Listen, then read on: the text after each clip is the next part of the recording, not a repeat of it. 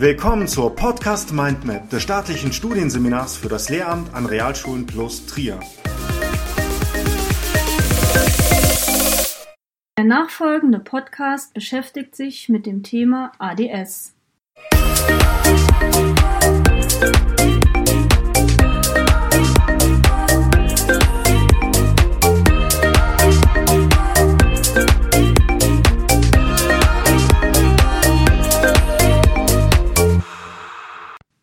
Die Abkürzung ADS steht für Aufmerksamkeitsdefizitsyndrom und beschreibt eine organisch bedingte Konzentrationsstörung, die willentlich kaum oder gar nicht beeinflussbar ist. Kinder und Jugendliche mit der Diagnose ADS haben insgesamt Schwierigkeiten, die auf sie einströmenden akustischen und visuellen Reize zu filtern und ihre Gedanken zu ordnen. Des Weiteren kann man sagen, dass ADS eine der häufigsten Ursachen für Entwicklungs- und Verhaltensprobleme darstellt. ADS-Kinder werden heutzutage immer noch in die Schublade eines Zappel-Philipps oder eines Unruhestifters gesteckt. Die Mehrzahl der Kinder und Jugendlichen mit ADS wird oftmals erst in der Schulzeit auffällig oder zum Problemkind erklärt, obwohl trotz guter Intelligenz Lernmisserfolge und Frustrationen folgen. Im Allgemeinen kann man sagen, dass es circa acht Prozent aller Schulkinder mit ADS-typischen Auffälligkeiten gibt. Das bedeutet durchschnittlich zwei Schülerinnen oder Schüler pro Schulklasse. Zahlreiche Studien belegen, dass die Hauptursache bei ADS eine Fehlfunktion des Gehirns beschreibt, genauer gesagt eine veränderte Struktur des Gehirns. Im Gegensatz zu Kindern und Jugendlichen ohne ADS können Betroffene Informationen im Gehirn nicht vorsortieren, wodurch eine Reizüberflutung entsteht. Nun wollen wir uns genauer anschauen, welche Symptome auf ADS hinweisen. Da es eine Vielzahl an nachgewiesenen Symptomen gibt, werden wir uns lediglich im Folgenden auf die fünf wichtigsten Symptome beschränken. Zu nennen sind erstens abdriftende Aufmerksamkeit, zweitens eine verträumte Haltung, drittens ein impulsives Verhalten, das bedeutet, ohne nachzudenken etwas zu tun, oder Ungeduld, Viertens verringerte Merkfähigkeit, vor allem was das jeweilige Kind nicht interessiert. Fünftens Einhaltung von Regeln, hier im Schulkontext, fällt schwer. Darüber hinaus stößt man oft noch auf weitere mögliche zusätzliche Auffälligkeiten, und zwar zum Beispiel auffällige Körperwahrnehmung wie Probleme mit der Motorik und dem Schriftbild. Außerdem kann bei Kindern mit ADS eine eingeschränkte Sehwahrnehmung vorliegen, das bedeutet im Einzelnen, dass diese Kinder Lese- und Schreibprobleme aufweisen. Aber auch die Hörwahrnehmung kann hierbei beeinträchtigt werden, wobei es Auffälligkeiten im Bereich der Sprachentwicklung und Sprachverarbeitung geben kann.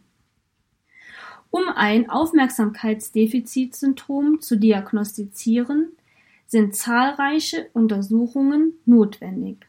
Hierzu gehören neben körperlichen Untersuchungen auch neurologische Untersuchungen mit EEG und einer Entwicklungsdiagnostik mit der Suche nach Verhaltens- und Teilleistungsstörungen.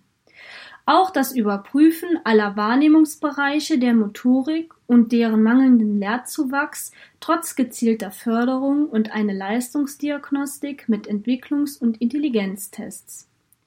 Das Verhalten der Schülerinnen und Schüler kann am besten mit Hilfe von Familien und Schulanamnesen analysiert werden.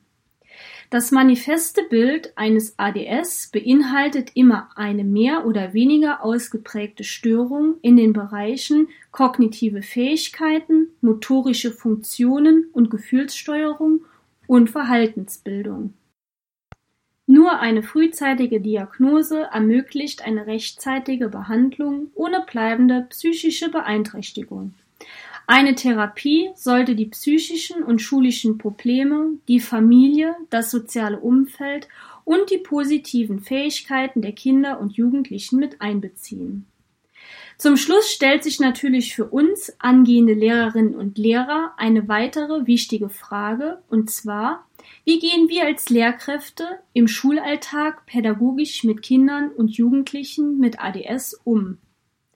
Im Schulkontext lassen sich diesbezüglich verschiedene Probleme beobachten, wie zum Beispiel eine fehlende Konzentration, Ungeduld während des Unterrichts, verzögerte oder sogar fehlende Reaktionen bei der Ansprache durch den Lehrer, Schwierigkeiten im Umgang mit Klassenkameraden und das Vergessen von Hausaufgaben. Um mit den eben genannten Auffälligkeiten der Schülerinnen und Schüler angemessen umzugehen, können beispielsweise Verträge sowie Belohnungssysteme und Regeln und Rituale eingeführt werden. Hiermit eng verbunden ist eine regelmäßige Zusammenarbeit mit den Eltern, um gleiche Rahmenbedingungen sowohl im Elternhaus als auch in der Schule zu schaffen. Da längere Instruktionen durch den Lehrer bei dem Kind mit ADS nicht abgespeichert werden kann, sollte man darauf achten, dass die Arbeitsanweisungen kurz und klar formuliert werden.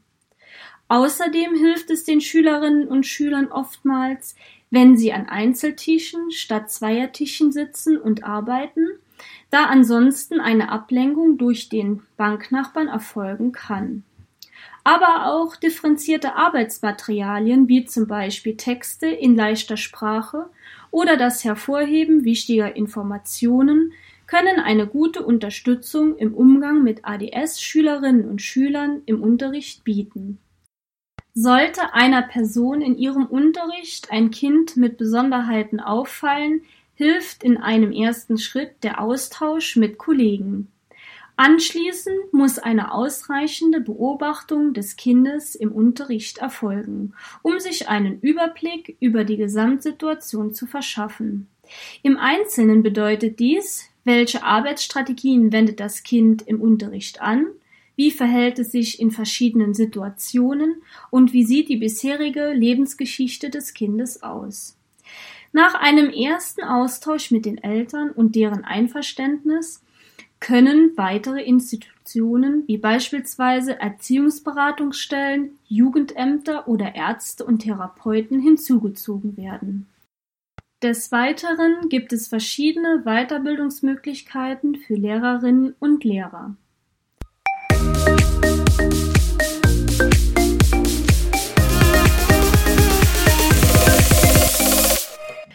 Literaturangaben Das ADS-Buch von Aust Klaus et al. aus dem Jahr 2000 Ratingen Die nachfolgenden Quellen wurden online am 9.06.2019 eingesehen. ADS in der Schule Tipps für Lehrerinnen und Lehrer von Christiane Falk-Frühbrot. ADS und Schulprobleme von Christiane Falk-Frühbrot. Ursachen von ADS von Lea Freitag. Hinweise für Lehrer zum Umgang mit aufmerksamkeitsgestörten Kindern von Alexander Geist. Das Aufmerksamkeitsdefizitsyndrom ohne Hyperaktivität und seine Besonderheiten bei der Diagnostik und Therapie von Helga Sichen.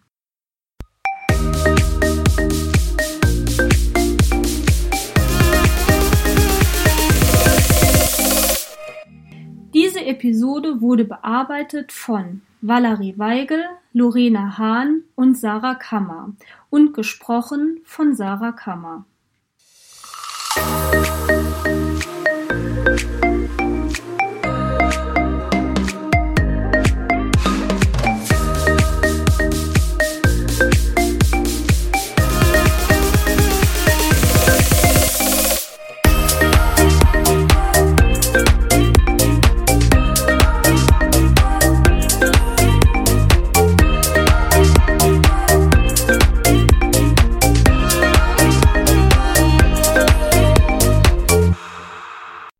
Eine Folge der Podcast Mindmap Schule des staatlichen Studienseminars für das Lehramt an Realschulen plus Trier. Wenn Sie an weiteren Inhalten rund um das Themengebiet Schule interessiert sind, googeln Sie einfach staatliches Studienseminar für das Lehramt an Realschulen plus Trier.